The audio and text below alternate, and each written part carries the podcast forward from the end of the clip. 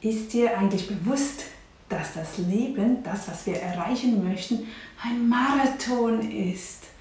Ein Marathon und kein Sprint. Kein Sprint. Aber in der heutigen Gesellschaft, in der heutigen Zeit, möchten wir immer alles sofort haben. Ich will das, also gehe ich los. Ich finde ja auch immer Möglichkeiten und Lösungen, das zu kaufen. Wenn ich etwas kaufen möchte, mit Ratenzahlungen geht das heute sofort. Ich muss nicht mal mehr vorbereitet sein. Daher lernen wir auch, dass es schnell gehen kann und muss. Das Problem ist, wenn du selbstständig bist, wenn du dein eigenes Business aufbauen möchtest, wenn du Kilos verlieren möchtest, wenn du was Großes aufbauen möchtest, wenn du dein eigenes Heim aufbauen möchtest, irgend sowas, es braucht einfach Zeit. Es braucht Zeit. Ich weiß nicht, vielleicht ist es dir bewusst und doch hängen wir immer wieder in unseren negativen Gedanken fest, dass wir das Gefühl haben, es tut sich einfach nichts. Also mir geht das immer wieder so, wo ich denke, ach oh, ich müsste vielleicht doch zehn Stunden am Tag arbeiten, aber das ist so schwierig. Ich habe ja noch drei Kinder und dann werde ich manchmal unglücklich und denke, ich möchte da vorwärts kommen, ich möchte mehr machen. Und dann wiederum denke ich, ja, was heißt das, wenn ich mehr Zeit fürs Business aufwenden möchte? Dann muss ja jemand anderes die Kinder betreuen. Es geht nun mal nicht beides. Und daher finde ich einfach toll, wenn du Langzeit denkst. Wenn du halt lernst, dich zurückzunehmen, denkst, okay, jetzt mache ich halt nur etwas am Tag oder einmal in der Woche, einen halben Tag investiere ich in mein Business oder ich investiere einfach in das, was mir wichtig ist. Es braucht wirklich Zeit, aber wenn du in Langzeitdenken denkst, wenn du überlegst, was ist in 20 Jahren, ich sage es auch immer mit dem Sparen, 100 Euro, 25 Euro zu sparen ist nicht viel und jeder denkt sich dann, ach komm, das lohnt sich doch gar nicht. Oh doch, es lohnt sich, glaub's mir, einfach tun. Das ist dasselbe, wenn du ein eigenes Buch schreiben willst. Ich weiß, zu Beginn denken wir, oh, bis ich ein eigenes Buch zusammen habe, das dauert ewig. Ja und? Dann gibt dir ein Jahr Zeit, zwei Jahre, drei Jahre. Was sind zwei, drei Jahre auf die nächsten 20 Jahre oder 40 Jahre für dein ganzes Leben nachher noch?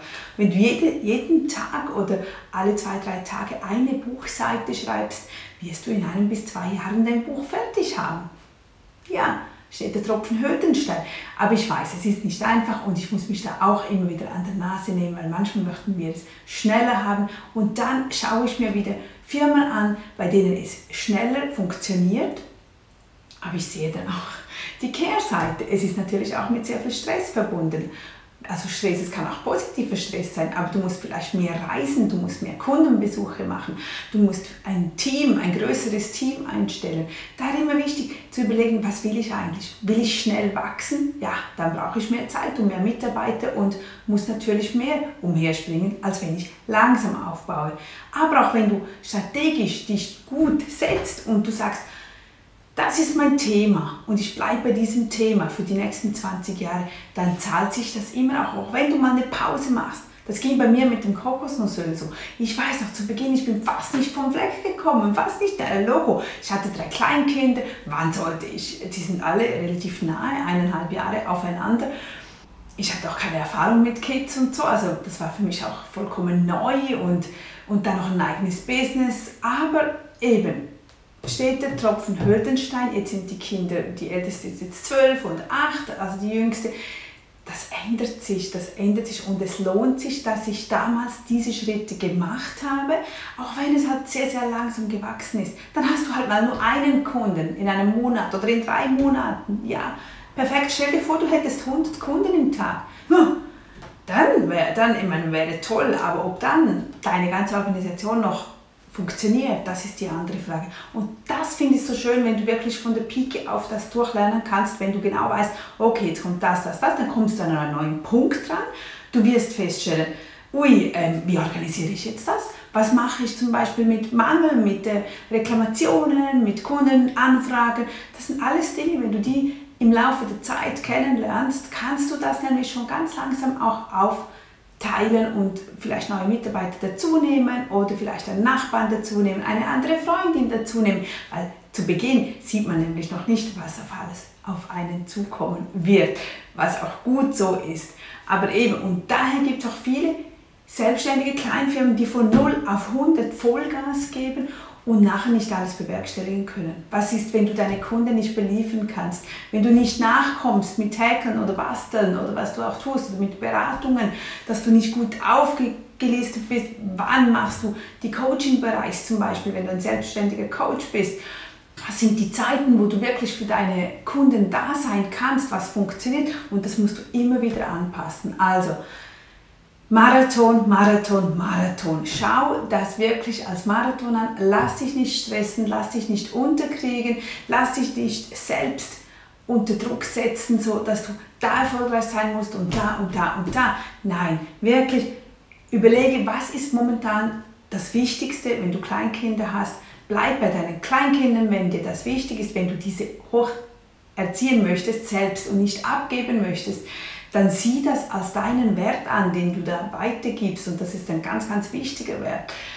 Du kannst natürlich parallel trotzdem beginnen, aber es wird natürlich ganz langsam gehen. Es wird sehr, sehr langsam gehen und das war bei mir so und ist immer noch so. Also jetzt geht es schon viel, viel, viel schneller, aber ich habe da auch noch ganz große Träume und Verwirklichungen, aber ich weiß, ich kann noch nicht ganz Gas geben. Ich könnte, aber eben, dann heißt es, dass ich wirklich on Tour bin. Ich muss dann rausgehen. Und ich schätze das momentan, dass ich von zu Hause aus arbeiten kann, dass ich das Nötigste machen kann und erledigen kann. Aber ich kann jetzt nun mal noch keine großartigen Kundenbesuche machen. Das muss ich einfach anders organisieren, weil ich noch nicht will, dass die Kids alleine sind, wenn sie nach Hause kommen. Ich möchte sie begleiten, ich möchte mit ihnen Zeit verbringen und sie lehren, weil in dieser Zeit kann ich am meisten lehren. Wenn die ab 14 ist es eigentlich vorbei, zu Ende, sagt man ja so. Also es ist wirklich eine taffe Zeit, sehr zeitaufwendig, sehr zeitintensiv. Aber ich glaube, es lohnt sich. Es lohnt sich und wir sprechen in zehn Jahren dann darüber. Ich gespannt, was ich dann zu berichten habe, ob das der richtige Weg ist. Ich weiß es nicht.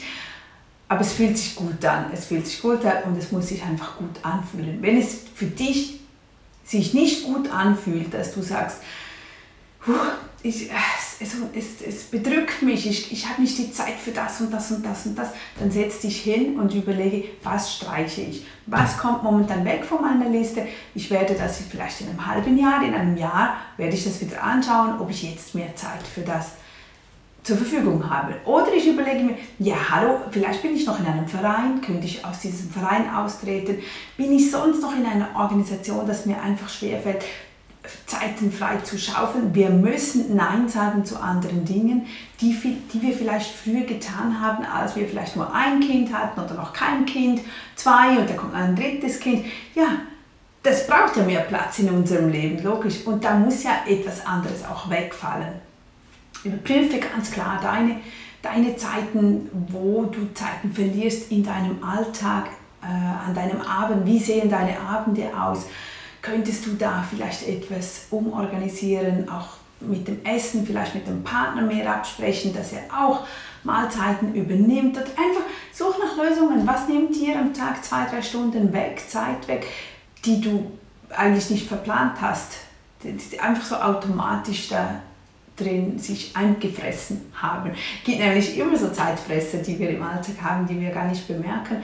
Aber wenn wir wachsam sind, dann merken wir das. Also bis dann wieder. Tschüss!